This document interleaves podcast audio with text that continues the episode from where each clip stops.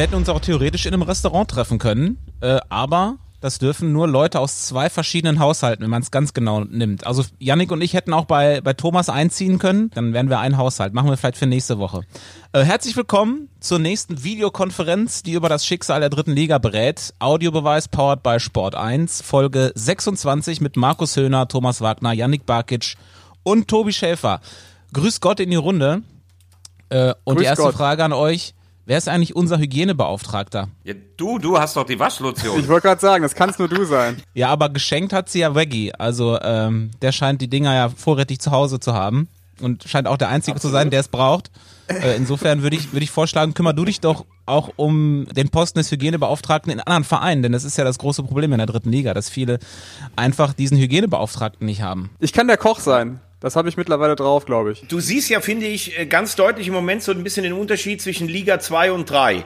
Ähm, Dynamo Dresden da könnte man ja jetzt wirklich sagen, das ist ein ganz klarer Nachteil. Die fangen zwei Wochen später an. Ich hatte ganz ehrlich auch das DFL-Konzept anders verstanden. Ich habe gedacht, dass gerade das nicht passieren soll, dass wenn zwei Spieler es haben, wird der Rest weiter getestet und wenn die negativ sind, können die auch spielen. Also das ist meiner Meinung nach, wenn das noch bei zwei, drei anderen Vereinen passiert, dann wird schwierig, die Saison zu Ende zu spielen, weil das das Ganze ein bisschen ad absurdum führt.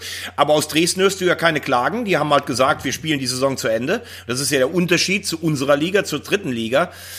Also ganz ehrlich mal gesagt aus der Ferne ich kenne mich, äh, wir haben ja letztes Mal gesagt über alle Eventualitäten in den Kabinen. Ich kenne nicht jede Kabine in Magdeburg und nicht jede in Halle. Aber wenn ich das teilweise höre, auch da, wir haben keinen Hygienebeauftragten, wir haben keinen Platz. Also ich finde ganz ehrlich, dass sich manche Vereine gerade in der dritten Liga richtig peinlich verhalten, mit aller Macht versuchen, die Saison abzubrechen. Also kann ich wenig mit anfangen. Bin ich komplett bei dir, Veggie. Das macht wirklich den Eindruck, als ob äh, einige keinen Hygienebeauftragten haben wollen. Äh, es sind auffälligerweise immer die gleichen, die versuchen, sich jetzt hier egoistisch zu platzieren und den Saisonabbruch zu forcieren. Ähm, jetzt nur noch mal zu der Dresden-Geschichte. Ich weiß nicht, was richtig ist. Wer hat, ist es nicht so, dass letztlich die lokale Gesundheitsbehörde ähm, das letzte Wort hat, wie reagiert wird? Genau. Vor, vor, allem von dem Wohnort des Spielers. Das ist entscheidend. Ja, dann ist es natürlich schwer beim DFL-Konzept, ne? Oder theoretisch auch beim Drittliga-DFB-Konzept, was dem ja komplett angeglichen sein soll. Weil dann hast du natürlich das Problem, wie aktuell auch in Jena, und das macht's echt schwer. Ich war immer ein Befürworter, weiterzuspielen und bleibe es auch eigentlich. Äh, aber Menschenskind, wenn dann eine lokale Behörde äh, einen völlig anderen Weg geht als alle anderen, dann ist das schon komisch. Aber Markus, was ich sagen wollte, also Entschuldigung, nur, nur zu meiner Erläuterung. Im DFL-Konzept war vorgesehen eigentlich, dass die Spieler, die positiv getestet äh, sind, direkt in die Quarantäne gehen und die anderen werden weiter getestet, alle zwei Tage. Und die, die sich nicht angesteckt haben, die können weiter spielen. Wenn aber jetzt das Gesundheitsamt sagt, die ganze Mannschaft muss in Quarantäne, dann hat das DFL-Konzept für mich einen großen Fehler, denn dann müssten meiner Meinung nach die Mannschaften für sechs bis acht Wochen unter sich bleiben in Quarantäne und nicht zu Hause wohnen. Weil das wirst du nicht verhindern können, dass ab und zu einer was mit reinschleppt. Und das Gesundheitsamt in Dresden ist anscheinend strenger als das in Köln, zum Beispiel.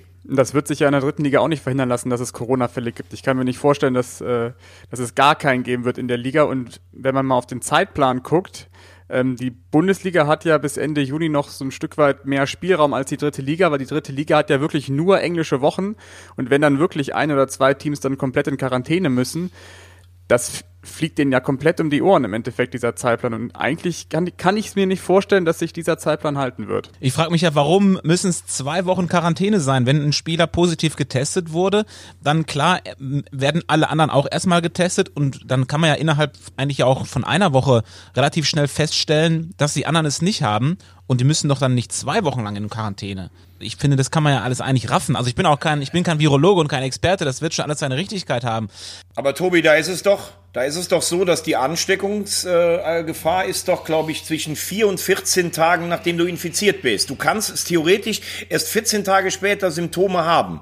Und das war ja von Anfang an eigentlich der Punkt, wo auch alle gesagt haben, wie können die da weiterspielen? Was macht das auch mit dem Körper eines Leistungssportlers, wenn er vielleicht vier Tage unter höchster Belastung trainiert und hat das schon in sich? Aber das sollte eigentlich ausgeschlossen werden mit diesem Konzept. Jetzt hat Dresden vorgeführt, dass sie es äh, strenger handhaben. Und deshalb glaube ich, wird man nachher gar nicht mehr umhin kommen, wenn noch ein, zwei Vereine dasselbe haben, zu sagen, okay, wir spielen die Saison zu Ende, aber alle in Quarantäne tatsächlich im Hotel. Wie jetzt, äh, der HSV ist, glaube ich, gestern schon nach Herzogenaurach geflogen. Da ist die Mannschaft dann unter sich. Äh, Hotelzimmer werden gereinigt, wenn die Mannschaft auf dem Trainingsplatz ist. So kann es dann eigentlich nur gehen. Und ich finde, einen interessanten Punkt hat Yannick noch angesprochen. Selbst wenn die Bundesliga oder die, sagen wir, gehen wir mal von aus, die zweite Liga ist Anfang Juli fertig und die dritte Liga erst Ende Juli. Dann muss sich ja der drittletzte der zweiten Liga vier Wochen fit halten, um das Relegationsspiel dann zu spielen, weil die dritte Liga erst dann fertig ist. Und wir in Deutschland haben natürlich einen Vorteil, wir fangen am frühesten an und haben die wenigsten Spieltage. Ich glaube, die Saison wird eh bis August dauern in ganz Europa. Aber nochmal, was du gesagt hast, es geht ja nicht um die Symptome. Ähm, deswegen gibt's doch die enge Testung. Wenn jemand getestet wurde, weiß man, er ist äh, infiziert oder nicht. So, dann testest du die anderen auch. Dann sind die anderen meistens alle negativ. Trotzdem Mannschaftsquarantäne. Aber du kannst doch dann im Abstand von ein, zwei, drei Tagen danach wieder testen. Und wenn dann wieder alle negativ sind, dann können die doch weiterspielen. Ja, so war ja der Plan. Ja, ja, aber äh, warum muss dann diese zwei Wochen Quarantäne sein? Ja, und das ist ja eben nicht erklärbar. Und für mich ist die Schlüsselfrage, wie kann es sein, dass Gesundheitsämter dermaßen unterschiedlich entscheiden? Es sei denn, es würde wirklich eine regionale Komponente tiefgreifend äh, als Begründung äh, beigefügt, dass man ganz andere Zahlen hat, zum Beispiel Sachsen und Nordrhein-Westfalen. Aber wie kann es sein, dass die Gesundheitsämter so unterschiedlich entscheiden?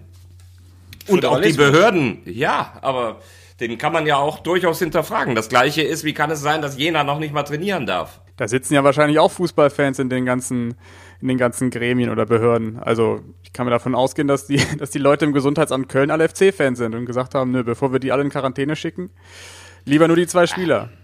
Aber das kann ich mir nicht vorstellen, äh, dass sie letztlich da auch ihrer, ihrer Verantwortung bewusst werden, dass sie Entscheidungen äh, darüber hinaus treffen, ob sie Fan von einer Mannschaft sind. Aber ich finde schon, da ist was dran, was, Jan, was Janik sagt. Denn ich meine, in der achter Trainingsgruppe beim FC war ja wahrscheinlich auch die anderen sechs, was Verstrate ja auch gesagt hat da hätte für mein erstes Dafürhalten, hätten die auch alle in Quarantäne gemusst. Dann habe ich gedacht, das DFL-Konzept ist ein anderes, weil das sind alles Leistungssportler, die permanent unter ärztlicher Betreuung sind. Tobi hat's richtig gesagt, permanent diese Testung für mich gibt's gar keinen anderen logischen Schluss mehr, als zu sagen, wir testen jetzt und die, die alle negativ sind, die bleiben jetzt sechs Wochen unter sich. Dann kann sich ja theoretisch gar keiner mehr anstecken, außer vielleicht ein Schiedsrichter oder sowas oder ein anderer. So wird's gemacht werden müssen. Und ich verstehe auch nicht bei der ganzen Diskussion in Deutschland zwischen Politik und Sport, dass das bisher überhaupt noch niemand so gefordert hat, zu sagen, pass auf, ihr könnt spielen, aber dann bitte abgeschlossen in eurem Raum, wo sich keiner infiziert.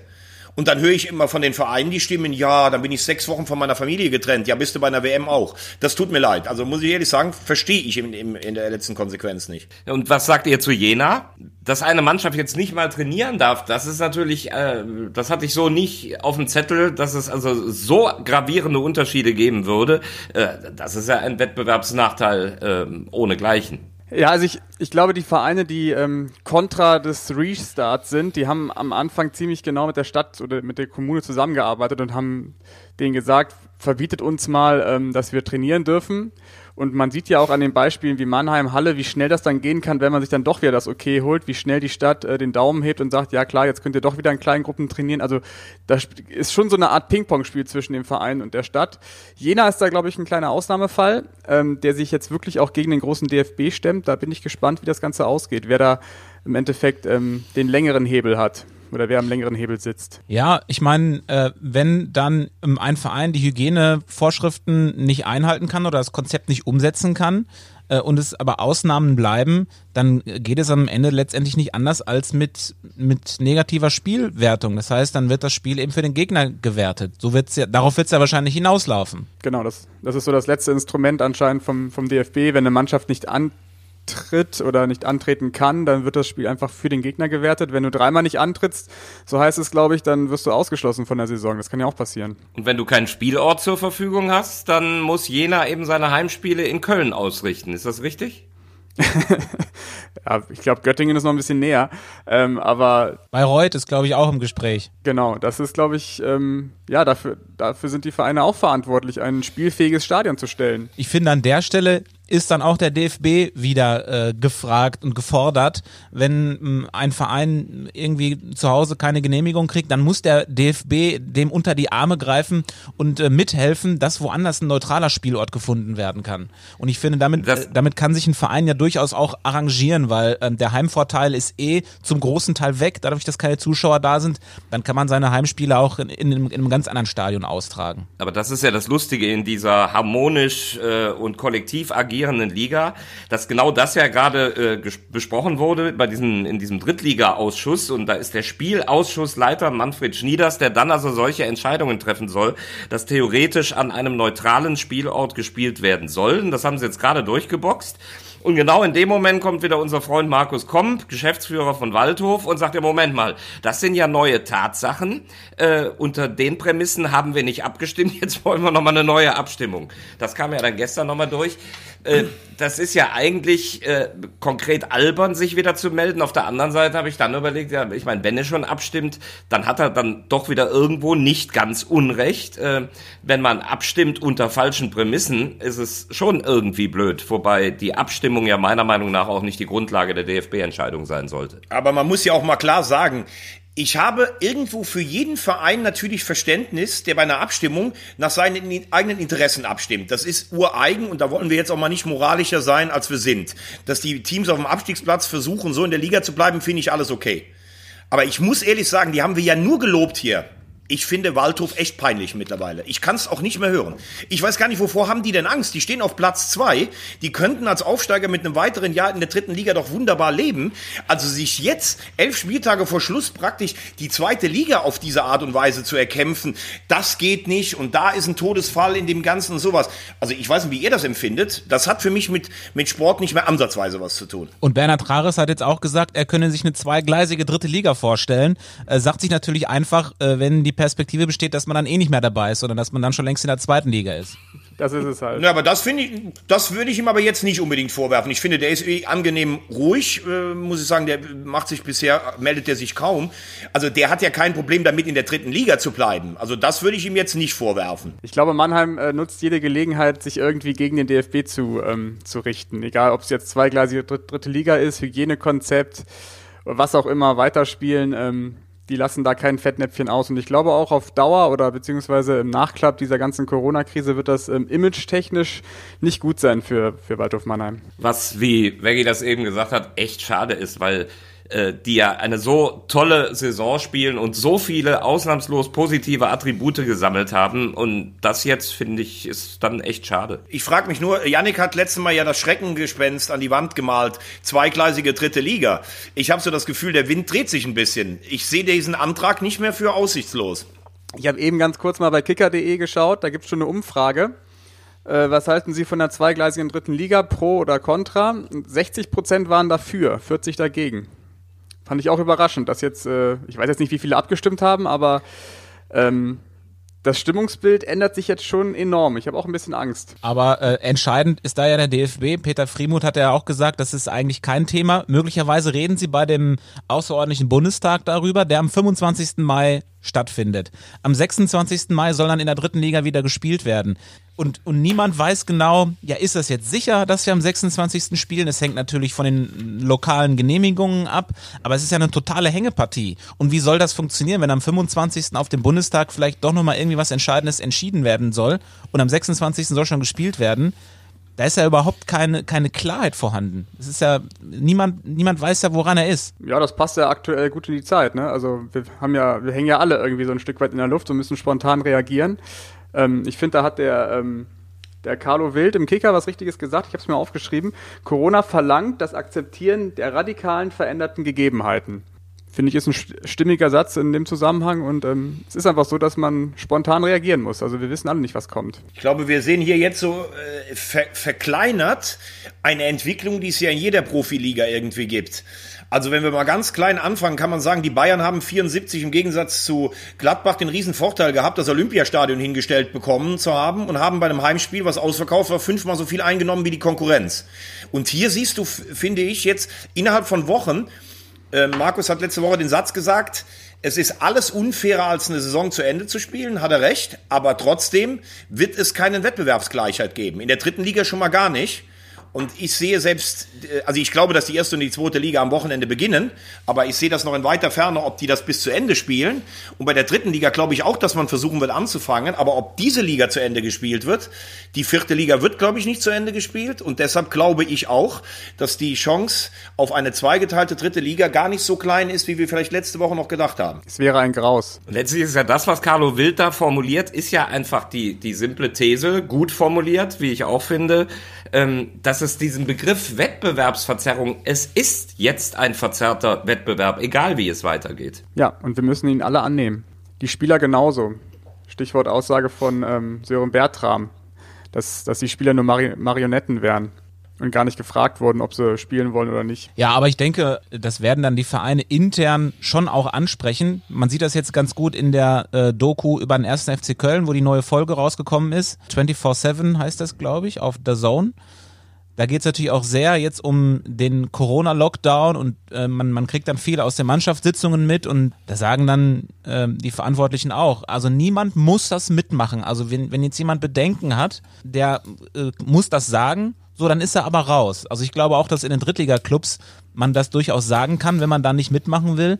Und dann ist man raus. Äh, ich meine, das wird sich natürlich langfristig möglicherweise schon auf eine Vertragsverlängerung auswirken oder nicht. Also dann wird, denkt man natürlich schon, naja gut, der zieht nicht mit, dann können wir auch den äh, Vertrag nicht verlängern.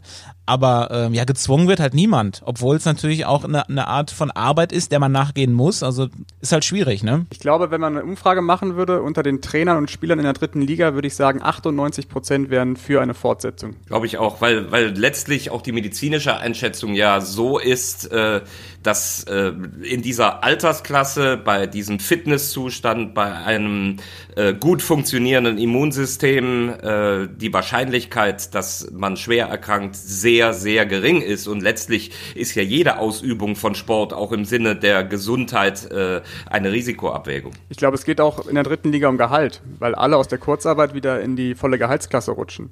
Das spürt ein Drittligaspieler dann schon eher als ein Bundesligaspieler, der ja nur auf Gehalt verzichtet. Ich glaube auch, ähm, das ist zwar gut geschrieben, gestern gab es ja auch den Kommentar ebenfalls im Kicker, wer sich nicht in der Lage fühlt, wer Angst hat, der muss das sagen können und es gibt keine Konsequenzen. Wir wissen aber auch, wie archaisch Fußballkabinen funktionieren.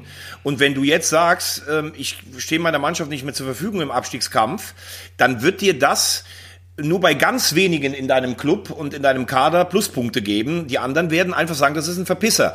Und da müssen wir auch nicht schön malen, auch nicht Rosamunde Pilcher. So funktioniert eine Fußballkabine. Und am Ende glaube ich übrigens auch, dass äh, Sören Bertram trotzdem spielen wird. Magdeburg trainiert aber auch noch nicht wieder, oder? Ich glaube, die sind ein, eine von zwei oder drei Mannschaften, die noch nicht wieder in kleinen Gruppen ran dürfen.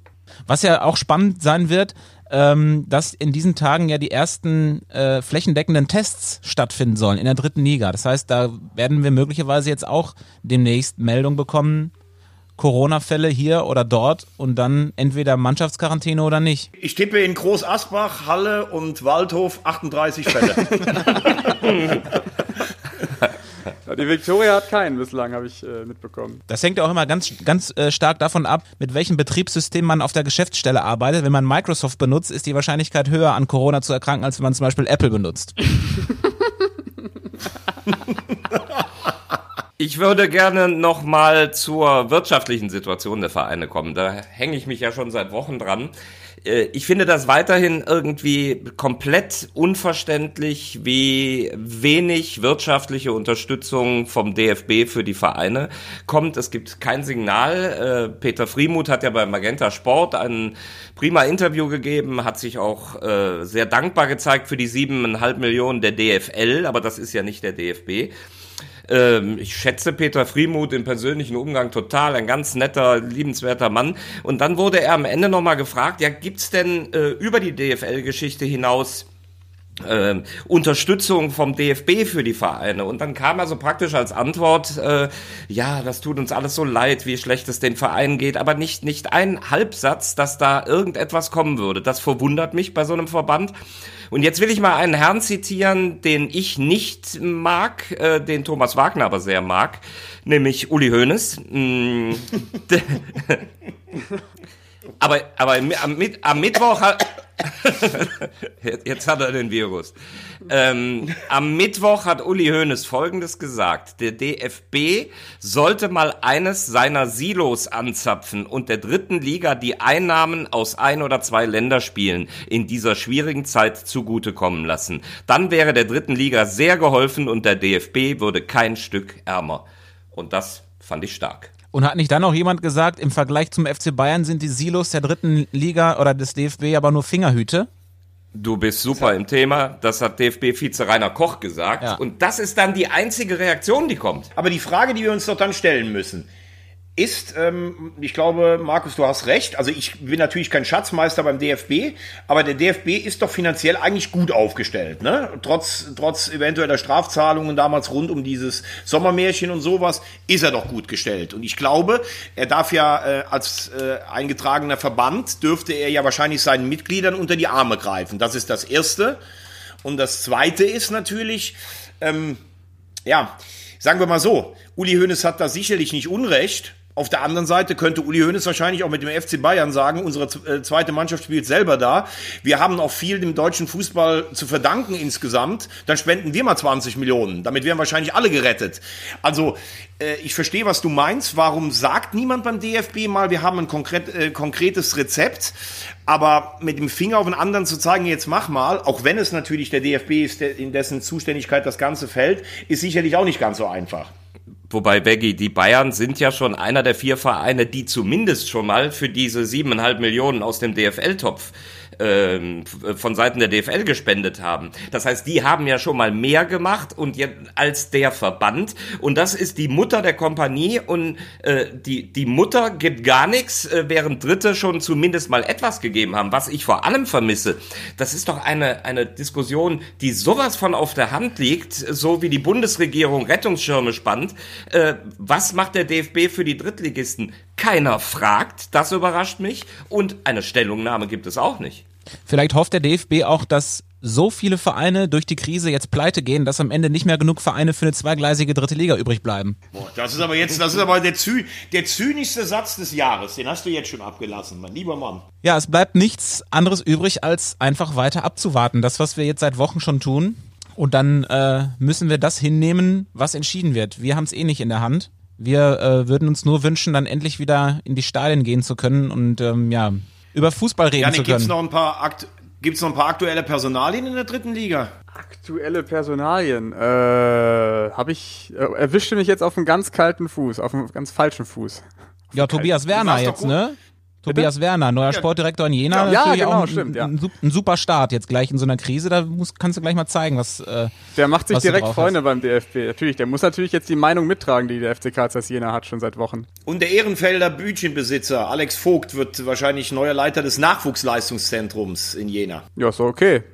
Ehrlich, der ist doch im Moment bei den Cologne Crocodiles in, in der Football-Abteilung gelandet. Wird aber von seinem alten Kumpel Tobi Werner gehandelt, ist ja auch äh, in Jena als Spieler sehr, hat ja da sehr positive Fußstapfen hinterlassen. Ja, absolut. Und ist ein guter Typ und hat ja auch im Juniorenbereich gearbeitet. Ähm, ja, gut. Hat auch zuletzt beim Wuppertaler SV gearbeitet, in der vierten äh, Liga. Ex-Profis sind immer gut in einem Verein. lasst uns doch wieder über Zeiten reden, in der es noch keine großen Krisen gab, keine weltumspannenden Krisen. Wir kommen zu Audiobeweis History. Das ist unsere schöne kleine Rubrik, die wir seit ein paar Wochen machen. Wir gucken in jeder Folge zurück auf eine der bisher gespielten Drittligasaisons und wir sind angekommen in der Saison 2014, 2015. Und auch hier beginnen wir mit dem Überblick über das, was sonst noch geschah in dieser Zeit, in dieser Spielzeit. Also wir waren gerade natürlich, das wissen wir alle, frisch gebackener Fußball-Weltmeister 2014, da begann die Drittligasaison. Dann im Oktober, und jetzt wird's unschön, Straßenschlachten und Eskalation in Köln bei der Demo von 4000 Hooligans und Rechtsextremisten. Im November kehrt Astronaut Alexander Gerst von seiner ersten Weltraummission zurück. Im Dezember 2014 stirbt Udo Jürgens. Januar 2015 Anschlag auf das Satiremagazin Charlie Hebdo in Paris. März 2015 die Germanwings Maschine, der Flug 9525 äh, stürzt in den französischen Alpen ab und im April schon stand der FC Bayern als deutscher Fußballmeister fest. Zweiter wurde am Ende der VfL Wolfsburg, die dann noch den DFB-Pokal gewannen. Und um den Kreis jetzt zu schließen, im Halbfinale besiegte Wolfsburg Arminia Bielefeld den Drittligameister der Saison 2014-2015. Mit 4 zu 0. Das waren ja komplett nur Schreckensmeldungen. Wie kommen wir denn jetzt äh, auf die positiven Geschichten? In, indem du einfach den Satz sagst, auf den ich mich jetzt schon seit 27,5 Minuten freue. Haus raus. das war ja eine Saison Wahnsinn. Einfach nur Wahnsinn, was da alles passiert ist. So, wir sind im Thema. Gut, fange ich mal wieder an. Saison 2014, 2015. Ähm, in der Tat habe ich mich selber dabei erwischt, dass die Saison gar nicht so. Darf ich ganz kurz mal was sagen für die Leute, die das jetzt nicht sehen, sondern nur hören? Es ist ja so interessant, alle zu beobachten dazwischen. Yannick sitzt die ganze Zeit wie so ein braver Oberschüler, der im nächsten Jahr das Abitur macht. Und wie breitarmig der jetzt sitzt, das ist jetzt sein Revier. Das zeigt einfach nur wahnsinniges Selbstbewusstsein. Der Archiv ist, äh, Archivar ist zurück. Der Archivar ist zurück. Äh, Ich habe gar nicht so viel. Ich, ähm, mir ist aufgefallen, dass die Saison 14, 15 gar nicht so spektakulär war. Ich fange mal an, wie immer, mit den Aufsteigern. Bielefeld wurde ja schon erwähnt. Ähm, ich habe den Aufstieg geschafft mit unserem Überspieler der Liga, Fabian Klos. Ich glaube, der ist auch Torschützenkönig geworden, mit Norbert Meyer als Trainer. Ich fand interessant, Sebastian Schuppan. Falsch. Justin Eilers ist äh, Torschützenkönig geworden. Ah, okay, siehst du da schon der Fehler. Nee, ich habe auch Fabian Nee. Klos. Klos Justin 23, Eilers. Klos 23 Tore, Eilers 19. Dritter Anton Fink. Ah, auf jeden Fall. Okay, dann, dann bin ich falsch. Auf jeden Fall habe ich letztens ein Interview mit Sebastian Schuppan gehört und ähm, er hat auch nochmal betont, wie, wie geil diese Mannschaft war, wie geil dieses Mannschaftsgefüge war bei Arminia Bielefeld und Schuppan. Der hat es in dem Jahr geschafft, ähm, zum dritten Mal aufzusteigen in die zweite Liga mit drei unterschiedlichen Vereinen und eigentlich könnte er es ja in dieser Saison auch noch mit Würzburg schaffen. Das wäre dann der vierte Aufstieg mit dem vierten Verein in die zweite Liga. Das ist schon eine beeindruckende Bilanz, würde ich mal sagen. Bielefeld hat es geschafft am vorletzten Spieltag. Ähm, dank eines äh, 2 zu 2 Unentschiedens, glaube ich, gegen Jan Regensburg. Entscheidender Torschütze übrigens Pascal Testroth. Ähm, interessant wird es jetzt Liga-historisch. Das ist übrigens der Spieler, der ähm, der Top-Joker ist in der Drittliga-Historie mit zwölf Joker-Toren. Keiner hat mehr. Bielefeld natürlich äh, hochverdient, muss man noch dazu sagen. Ne? Tabellenführer äh, ab dem 19. Spieltag. Äh, und dann trotzdem stand es erst relativ spät fest, dass sie aufsteigen. Ja, und ich finde es immer stark, wenn Mannschaften zurückkommen, haben wir auch oft drüber gesprochen, wie sich Waldhof nach allen Rückschlägen äh, wieder hochgekämpft hat und Bielefeld nach diesem brutalen Relegations-K.O. gegen Darmstadt 98, da, da denke ich immer irgendwie, boah, davon erholst du dich erstmal nicht. Dann so stark wieder zurückzukommen unter Trainer Norbert Meyer, das finde ich schon beeindruckend. Absolut. Ganz stark. Zweiter in der Saison, der MSV Duisburg, Gino Lettieri. Hatte ich auch schon fast vergessen, dass der mit dem MSV mal aufgestiegen ist. Die hatten zwei entscheidende Charaktere in, ihren Mannschaft, in ihrer Mannschaft. Zum einen Kingsley Onuekbu und zum anderen unser Freund Slatko Janjic. Und da hätte ich jetzt auch gleich eine erste kurze äh, Zwischenfrage. Ich weiß nicht, ob das erlaubt ist, Tobi. Quizmaster. Ja, außerhalb der Wertung geht das. Außerhalb der Wertung. Slatko Wenn ich, sie richtig, wenn, ich sie, wenn ich sie richtig beantworten kann, dann geht sie in die Wertung. Okay, Slatko Janic. das ist eine Frage, die ich eigentlich schon letzte Woche stellen wollte. Die wurde mir zugetragen von unserem treuen Hörer Max Weitel. Ähm, es geht nicht nur um Slatko Janic, es geht um Elfmeterschützen, weil Slatko Janic hat in dieser Saison für den MSV alle Elfmeter getroffen. Sieben von sieben. Hat eine 100%-Quote. Und dann habe ich mich mal aufgemacht, beziehungsweise mir wurde das herangetragen, diese Statistik.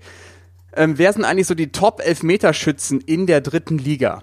Und jetzt habe ich eine Liste gefunden, die zeigt, dass ähm, elf Spieler in der dritten Liga haben zehn oder mehr Elfmeter verwandelt. Elf Spieler. Aber nur einer von diesen elf hat eine 100%-Quote. Da müsste Schuppan wahrscheinlich dabei sein bei den Elf, oder? Schuppan ist nicht dabei. Nicht dabei. Nein. David Blacher, Blacher ist auch nicht dabei. schade. Äh, du suchst jetzt denjenigen, der die 100%-Quote hat. Genau. Also 11 von 11. Nee, ähm, die Quote ist 16 von 16. Ach so. Das ist schon stark. Ich gebe mal, den- ich geb mal er den ersten aktuell Tipp. noch in der Genau, er spielt aktuell in der dritten Liga. Das wäre mein erster Tipp. Anton Fink, Anton Fink ist falsch, der hat 35 von 42. Der spielt doch gerade im Moment beim KSC, oder bin ich jetzt, bin ich jetzt irritiert? So sieht's aus. stimmt. Was ist mit Stoppel? Aber der hat zu wenig Drittligaspiele, ne? Stoppelkamp ist nicht dabei. Alvarez. Na Quatsch, der spielt ja mit Osnabrück zweite Liga, was redet ich? Meine Güte, meine Güte. Ich gib's Ist zu. der Alvarez denn wenigstens dabei? Alvarez ist auch nicht dabei, nein. Was ist denn das für eine Liste? Mann, oh Mann, oh Mann, oh Mann, ey. Ja, was soll ich machen? Lösung? Jetzt müsstest du, jetzt müsstest du sagen, wie in dem alten Didi Hallervorden-Film. Na, die Liste. Also, Markus Piosek. Ist auch nicht dabei. Bio. Nein, auch nicht dabei. Scheiße. Also Äh, letzte Mike Woche, Wunderlich. ich sag mal so, letzte Woche hätte der Spieler ganz gut äh, gepasst. In die, äh, die Frage hätte ganz gut zur letzten Woche gepasst. Als ob ich noch wüsste, was wir letzte Woche gemacht haben. Der Aufstieg von Darmstadt 98. Strohengel? Ne. Stroh, äh, hab ich gerade auch. Stroh? Ja, ja, ja. Strohengel. Suku. Strohengel. 16 von 16 Drittliga-Elfmetern, alle verwandelt. Oh. Der einzige Spieler, der eine 100%-Quote hat, der mehr als 10 Elfmeter geschossen hat. Nenn mal die anderen Namen zumindest, wenn du schon Also, dabei bist. wir haben Anton Fink, Nils Pfingsten-Reddich, äh, Michele Rizzi, Slatko Janic, Vincenzo Marchese, Steven Ruprecht, 13 von 14 Elfmetern. Ähm. Marc Schnatterer, Bischoff, äh, Tobias Schweinsteiger, Sören Bertram und äh, Weil. Richard Weil. Und am Mauri, am Mauri-Bischof. Genau. Amaury Bischof. Ja, Ruprecht hätten wir drauf kommen müssen eigentlich. Für einen Innenverteidiger eine super starke Elfmeterquote. Ja. Das, achso, ich habe noch eine nette Geschichte zum MSV Duisburg in der Saison. Ähm, die hatten ähm, teilweise so Motto-Spieltage und ähm, die, ähm, das Motto der Spieltage hieß immer Streifen zeigen. Klar, als Zebra muss man natürlich immer den, die Streifen zeigen bei Auswärtsspielen. Das Problem ist nur, da hat sich einer vertippt in der, in der Social Media Abteilung und hat das R vergessen. Und dann wurde es halt. Äh, Steibenzeichen. Und das ging dann natürlich viral. Ich habe bis heute nicht rausgefunden, ob das extra gemacht wurde, ob, ob man sich wirklich vertippt hat.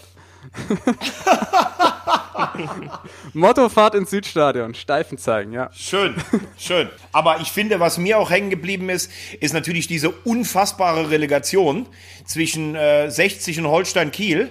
Das war übrigens in dem Jahr, wo mein HSV sich mit Diaz in der Liga gehalten hat, in der ersten Bundesliga. Und einen Tag später wurde das von der Dramaturgie ja eigentlich fast noch getoppt. Hinspiel 0-0 in Kiel, Rückspiel Kiel führt 1-0, dann 78. Daniel Adlung und ich glaube 94. Minute Kai Bülow, der ja heute noch bei Hansa Rostock spielt, äh, macht dieses Tor. Und ich habe mich so für die Löwen gefreut. Ähm, das war Wahnsinn, weil da, also das war so ein Spiel, während der HSV in Karlsruhe wenigstens sich noch gewehrt hat und nur ein Tor brauchte.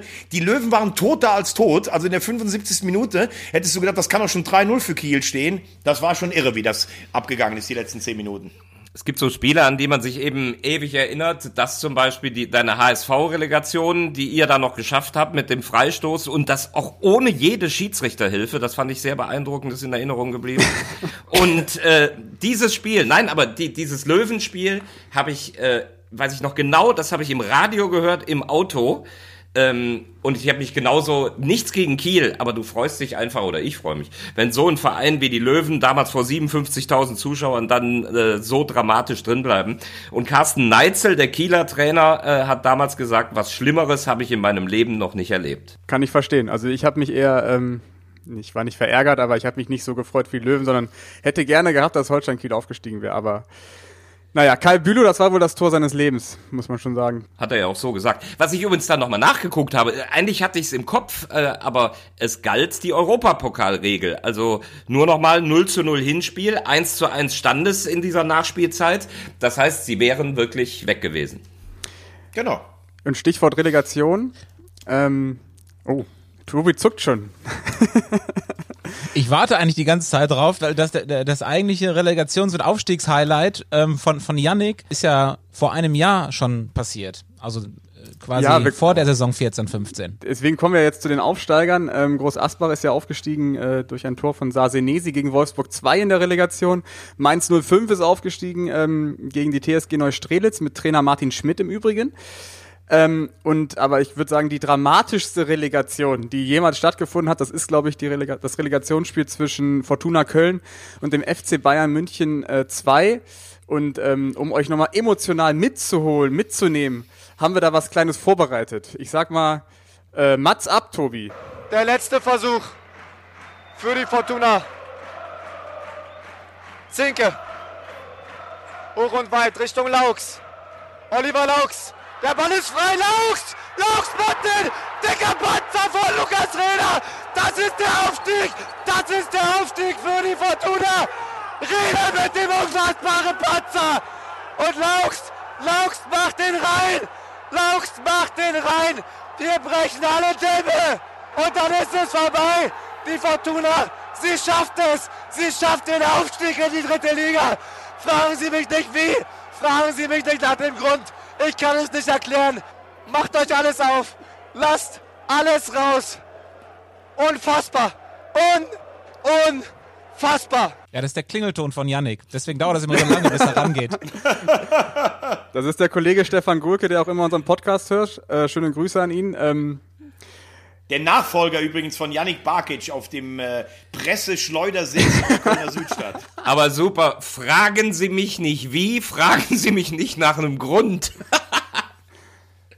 Großartig. ja, ein sensationeller Tag. Also ich glaube, jeder weiß es ja. Das Hinspiel hat die Fortuna gewonnen mit 1 zu 0. Äh, Rückspiel wurden sie vorgeführt von den Bayern. Ähm, man hätte eigentlich, man hatte eigentlich überhaupt keine Chance in diesem Spiel und dann ähm, kam halt dieser eine lange Ball und Lukas Räder, der Torhüter der Bayern, ich glaube, der kann bis heute nicht gut schlafen, weil das war wirklich äh, ein ein folgenschwerer Fehler in dieser letzten Sekunde. Und, und, der, und der Torschütze des Hinspieltores, äh, Thomas Kraus, einer der besten Angreifer der dritten Liga aller Zeiten, hat uns ja am Freitag erzählt, Yannick, äh, bei einem Abstandsbierchen, was er nach dem Tor von, äh, ähm, von Laux zum, äh, zum Schiri noch gesagt hat. Das lassen wir aber dann besser jetzt hier. Das ne? lassen wir besser, genau. Sowieso, sowieso ganz interessant. Ähm, ich habe die Fortuna in dem Jahr ja so ein bisschen verfolgt und ähm, der FC Bayern hat die Fortuna schon relativ früh beobachten lassen. Also damals war ja Erik Ten Haag Trainer bei der U23 und der hatte den Videoscout von Pep Guardiola mit dabei, Lars Konetka. Das ist ja so eine Art Koryphäe auf diesem Gebiet und die haben die Fortuna echt viele Spiele vorher beobachten lassen, live vor Ort, wobei die Fortuna ja nie dafür bekannt war, irgendeinen besonderen Fußball zu spielen. Die größte Waffe der Fortuna war es ja eigentlich, irgendwie seitliche Einwürfe in den 16er zu schleudern und daraus ein Tor zu erzielen. So war es ja auch im Hinspiel beim 1 zu 0 Sieg gegen, äh, im Südstadion. Erdschein Eidogmus hat sich da mal sehr gut hervorgetan. Erdscheiner Dogmus. I- Ist das der mit der modischen Kurzhaarfrisur? genau der, also ironischerweise.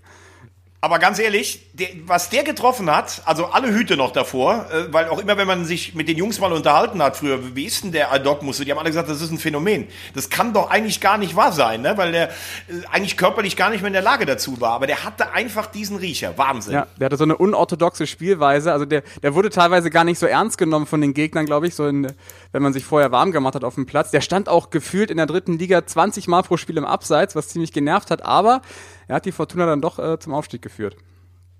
Und wenn wir über Fortuna Köln sprechen, dürfen wir eine Person nicht unerwähnt lassen, Klaus Ulonska, der ja äh, zu Drittliga-Zeiten immer mit dem Spendenball auch noch in die, in die Gästekurve gegangen ist und da auch von den Fans geliebt wurde, um einfach so ein bisschen äh, Geld für die Jugend zu sammeln. Fortuna war dann, äh, um wieder in das Jahr 14, 15 zu springen, bester Aufsteiger von den drei Aufsteigern. Äh, alle sind aber drin geblieben, abgestiegen in der Saison. Ähm, die zweite vom BVB, Haching und Regensburg. Und gerade bei der zweiten vom BVB finde ich es bemerkenswert, dass die ja dafür gesorgt haben, dass äh, die Saison so ein bisschen das Schaulaufen der Weltmeister war. Denn in der Drittligasaison 14, 15 haben wir in der dritten Liga Erik Durm, Matthias Ginter und Kevin Großkreuz gesehen. Alle nur ein paar Einsätze für, für die zweite vom BVB, aber immerhin, die waren alle frisch gebackene Weltmeister. Ja, da sieht man mal, dass die dritte Liga, dass, ähm, dass da auch einfach mal auch Bundesligaspieler eingesetzt werden können. Ne? Deswegen finde ich es eigentlich immer ganz schön, wenn Zweitvertretungen von Bundesliga-Clubs in der dritten Liga sind, weil dann siehst du doch hin und wieder mal den ein oder anderen Spieler, äh, der auch schon mal höher gespielt hat, den man kennt. Ähm, obwohl es natürlich mh, eigentlich wünschenswerter wäre, wenn die dritte Liga voll ist mit, mit, mit Traditionsteams und nicht mit Zweitvertretungen. In dem Jahr saß auch übrigens ein ehemaliger Nationalmannschaftskapitän als Co-Trainer auf der Bank. Wisst ihr, wer das war? Als ein ehemaliger Nation ein Deutscher? Ja. Ein ehemaliger National... Ja, warte kurz, nee, weiß ich nicht. Irgendeine Ahnung von euch, einer? Wo saß er denn auf der Nee. Bank? Ja, das ist ja super, wenn ich dir das sage. Also es war äh, Christian Wörns als Co-Trainer in Unterhaching. Oh, Ah, nee, das Oh, wie ist oft, wie oft war der denn Kapitän? Als- Einmal beim Moment, Freundschaftsspiel sechs- ausgeholfen. Mom- Moment mal gerade. Der hat 66 Länderspiele, Ja. wurde vor der WM 2006, ähm, ja, würde ich mal sagen, relativ uncharmant von Herrn Klinsmann fast schon, muss man sagen, aus der Nationalmannschaft rausgemobbt. Ähm, der war in einigen Spielen, weil der der älteste Spieler war und die meisten Spiele hatte, war der Kapitän. Also ich meine, der hat die Binde auf den Platz getragen. Ich weiß nicht, in zwei oder drei Spielen. Aber er läuft jetzt nicht Gefahr, zum Ehrenspielführer ernannt zu werden, oder? Nee, das hat ja auch, das hat ja auch keiner gesagt. Aber ich meine, wenn du mir mit Spielern kommst, die Weltmeister waren, obwohl sie keinmal gespielt haben, dann kann ich wohl auch jemanden nennen, der diese Binde mal auf den Platz getragen hat, oder? Und Aber dann die war er unter, gespielt. in Unterhaching Co-Trainer von Ziege. Äh, nee, Moment. Äh, äh, Klaus Schromm war am, am Schluss sogar äh, Trainer, Genau. der Am heute E- ja noch da ist. Am Ende aber, bis März war Ziege. Ah, okay, ja. Der, muss man ja sagen, bei allen Erfolgen als Spieler, die Funktionärs- und Trainerlaufbahn von Christian Ziege ist jetzt nicht gerade mit Erfolgen gepflastert. Ich glaube, so können wir es sagen. Der war doch noch auf Mallorca irgendwann, ne? Dritte Liga, ja. Also Stichwort Tra Trainer in der Saison, da würde ich auch noch gerne einen platzieren. Ich weiß nicht, wie ihr euch erinnert. Gino Lettieri. Ich, ich weiß, der, der hat die komplette Saison den MSV Duisburg trainiert. Der hat den MSV Duisburg zurückgeführt in die zweite Liga als, als Aufsteiger. Aber ich weiß auch, der, der wurde eigentlich permanent hinterfragt. Da wurde immer diskutiert, ja, ist der der Richtige? Obwohl er Erfolg hatte. Er ist dann nach dem Aufstieg auch relativ bald äh, weg gewesen. Ähm, aber er, wie gesagt, hinterfragt, obwohl aufgestiegen. Und jetzt habe ich tatsächlich eben mal geguckt, wo ist der eigentlich geblieben? Das war auch so ein, so ein One-Hit-Wonder. Der, der hat wirklich da funktioniert und ansonsten nie wieder. Und allen Ernstes, ich habe gerade eben bei Wikipedia nochmal reingeguckt. Wo war der noch? Der war zuletzt in Polen Trainer und eben gefunden, sein letzter Verein war Kilce. Und wisst ihr, wie Kilce komplett heißt? Corona. Ja, Corona-Kehlche. Nicht dein Ernst. Ja. Also sowas. Woher weißt du das, Tobi? Weil ich es auch nachgeguckt habe. Wenn wir schon über mh, ehemalige große Spieler und Trainer äh, aus der Saison reden, dann könnte ich an dieser Stelle kurz die offizielle Quizfrage einfügen, wenn ihr nichts dagegen habt. Die muss ja nicht immer am Ende kommen. Ja, klar. Seid ihr hau raus. bereit? Immer. Jo, Ähm, ich bin weg. Tschüss. Wie, du bist doch, du warst doch letzte Woche, warst du doch richtig stark. Ja. Ich komme nicht mehr ran. Ist das die letzte Quizfrage für dieses Jahr? Nee, Moment. Warum? Nee, ne? Nö. Ja, hattest du doch mal gesagt, es könnte sein. Aber, ähm, weil, äh, da gibt's ja noch im Hintergrund noch, ähm, Wir warten erst, wir warten erst mal ab, wie es weitergeht. Äh, aber das Genau. ist heute eine Frage, wo ich mir äh, fast sicher bin, dass, dass Markus sie beantworten kann. Ich glaube, das ist eine Frage, wie für Markus gemacht. Die Gründe kann so ich jetzt noch nicht nennen. Das ist so um Nee, Tobi, geht nicht, geht's um, nee, geht nicht um Schnelligkeit. Also wir dürfen alle wieder eine Zahl sagen oder sowas. Ja, es geht um einen Namen. Und zwar Okay. suche ich einen ehemaligen russischen Nationalspieler mit 246 Bundesligaspielen. Und der hatte in der Saison 2014, 2015 nämlich auch neun Drittliga-Einsätze mit zwei Toren. Warum hast du jetzt im Vorhinein den Druck dermaßen massiv und hinterlistig auf mich so erhöht? Pavel Warum, Pogrebniak. warum, warum sollte... Oh, Konst Koka Rausch. Nee, doch, Koka Rausch. Ich warte erstmal alle Antworten ab. Yannick hat schon Pogo genannt. Konstantin Rausch. Thomas, was ist deine Antwort? Bin gerade überlegen, weil ich bin, ich bin jetzt auch ganz klar äh, auf, der auf der zweiten Mannschaft des VfB Stuttgart, weil da bist du mittlerweile Experte für, für die zweiten Mannschaften. Was du da immer raussuchst, muss man ganz ehrlich sagen, ich bin mir nur nicht sicher, ob Pokrepniak so spät da noch gespielt hat. Da bin ich mir nicht ganz sicher. Aber ja, ich sage auch Pavel Pokrepniak. Die richtige Antwort ist tatsächlich Konstantin Rausch. Und damit geht ein Punkt heute an Markus. Natürlich, und deswegen hast du es auch gesagt, weil der beim FC gespielt hat. Genau. Insofern hast du mir natürlich minimal tatsächlich geholfen. Und, und jetzt muss man auch ganz ehrlich sagen, jetzt ist Markus natürlich wieder im Rennen. Das muss man ganz klar sagen. Nicht, wenn Ich wir nach heute die Saison beenden. Das, das Gesundheitsamt Barkic sagt, es kann nicht mehr gespielt werden. Dann mache ich einen eigenen Geister-Podcast. Ich mache weiter. Dann stelle ich mir selber Fragen in der Hoffnung, dass ich es schaffe. Aber selbst dann werde ich, glaube ich, nicht rankommen. Ich habe aber, ich habe aber auch noch eine Frage, die zählt natürlich nicht mehr offiziell, aber ich finde sie ganz interessant. In der Saison hat ein Spieler mitgespielt, der ähm, Nationalspieler seines Landes ist. Äh, ich ich gebe euch sogar einen Tipp, Südamerikas, und der hat äh, sogar WM-Qualifikationsspiele für sein Land gespielt. absoluter Stammspieler. Also nicht wieder hier so eine Zweitliga-Mannschaftsspieler-Frage vom Kollegen Schäfer. Südamerika? Äh, Südafrika? Ja. Achso, nicht Süd Nein, Südamerika. Südamerika. Ein Brasilianer, also. Südamerika besteht aus zehn Ländern in der Fußballkonföderation plus die Länder Surinam, Guyana und Französisch-Guyana. Also dafür müsstest du normal für Erdkunde einen Punkt abgezogen bekommen, lieber Tobi. Moment mal, ich habe nicht gesagt, dass Südamerika nur aus Brasilien besteht. Ich habe Du nur, gesagt, also ich sage ich hab nur suggestiv also, gesagt- Also Brasilien. ja, ich habe suggestiv gefragt, ob du einen brasilianischen Nationalspieler meinst. Nein, Was? ich meine keinen brasilianischen Nationalspieler. Kannst du mir eine Pos- Position sagen? Stürmer, Torwart? Rechter Verteidiger. Ich löse auf. Der äh, venezolanische Nationalspieler Rolf Felscher, das war der bei ähm, MSV Duisburg Boah. mit dem Wuschelkopf, absoluter Publikumsliebling an der Wedau. Ja. Und der hat, ähm, der hat, glaube ich, der ist Schweizer venezolanischer Abstammung, hat in der Jugend für die Schweiz gespielt und äh, hat dann für Venezuela Qualifikationsspiele bestritten. Ja, wollte ich genau so gerade sagen. Ganz starke Frage. Den Namen noch nie ja, gehört. sehr gut. Ich habe den Namen noch nie gehört. Echt nicht? Nee. Es hat aber auch ein äh, aktueller deutscher A-Nationalspieler, der zum Kader gehört, ähm, in der dritten Liga gespielt in der Saison. Wer könnte das gewesen sein? Antonio Rüdiger.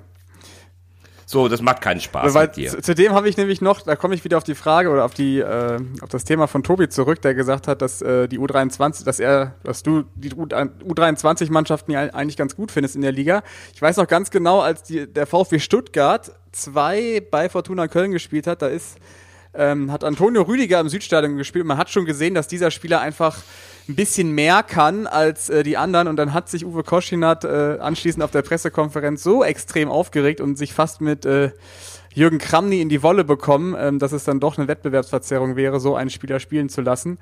Ähm, das war schon grenzwertig auf der PK anschließend. Da gab es schon fast äh, fliegende Fäuste. Ähm, weil man hat schon gesehen, dass Antonio Rüdiger ähm, die ganze Abwehr da stabilisiert hat beim VfB. In einem anderen Spiel hat übrigens Daniel Ginczek äh, die Fortuna komplett auseinandergeschossen. Da hat man auch gesehen, dass dieser Spieler einfach Bundesliga-Format hat und äh, mehr kann als dritte Liga. So viel Ich habe Antonio hab- Rüdiger vor einem Mannschaftshotel der deutschen Nationalmannschaft mal mega unsympathisch mitbekommen. Da hat ein Kind den Antonio Rüdiger gefragt, dürfte ich eventuell ein Autogramm haben? Da hat er sich rumgedreht und gesagt, sag bitte. Und ist weitergegangen. Oder kannst du nicht bitte sagen? Und das finde ich schon übel. Ein zweifacher Konjunktiv ist äh, also schon ein Ding.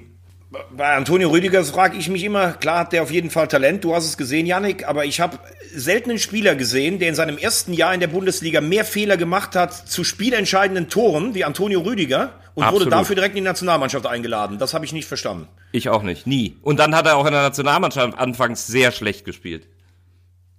Ich weiß Aber noch, ich bei einem eine Frage an- Testspiel Achso, in. Vigo, bei einem Testspiel in Vigo gegen Spanien hat er auch 1-1 ganz- ausgegangen. Ja, da hat er glaube ich rechter Verteidiger gespielt oder oder rechts in der Dreierkette. Das war haarsträubend.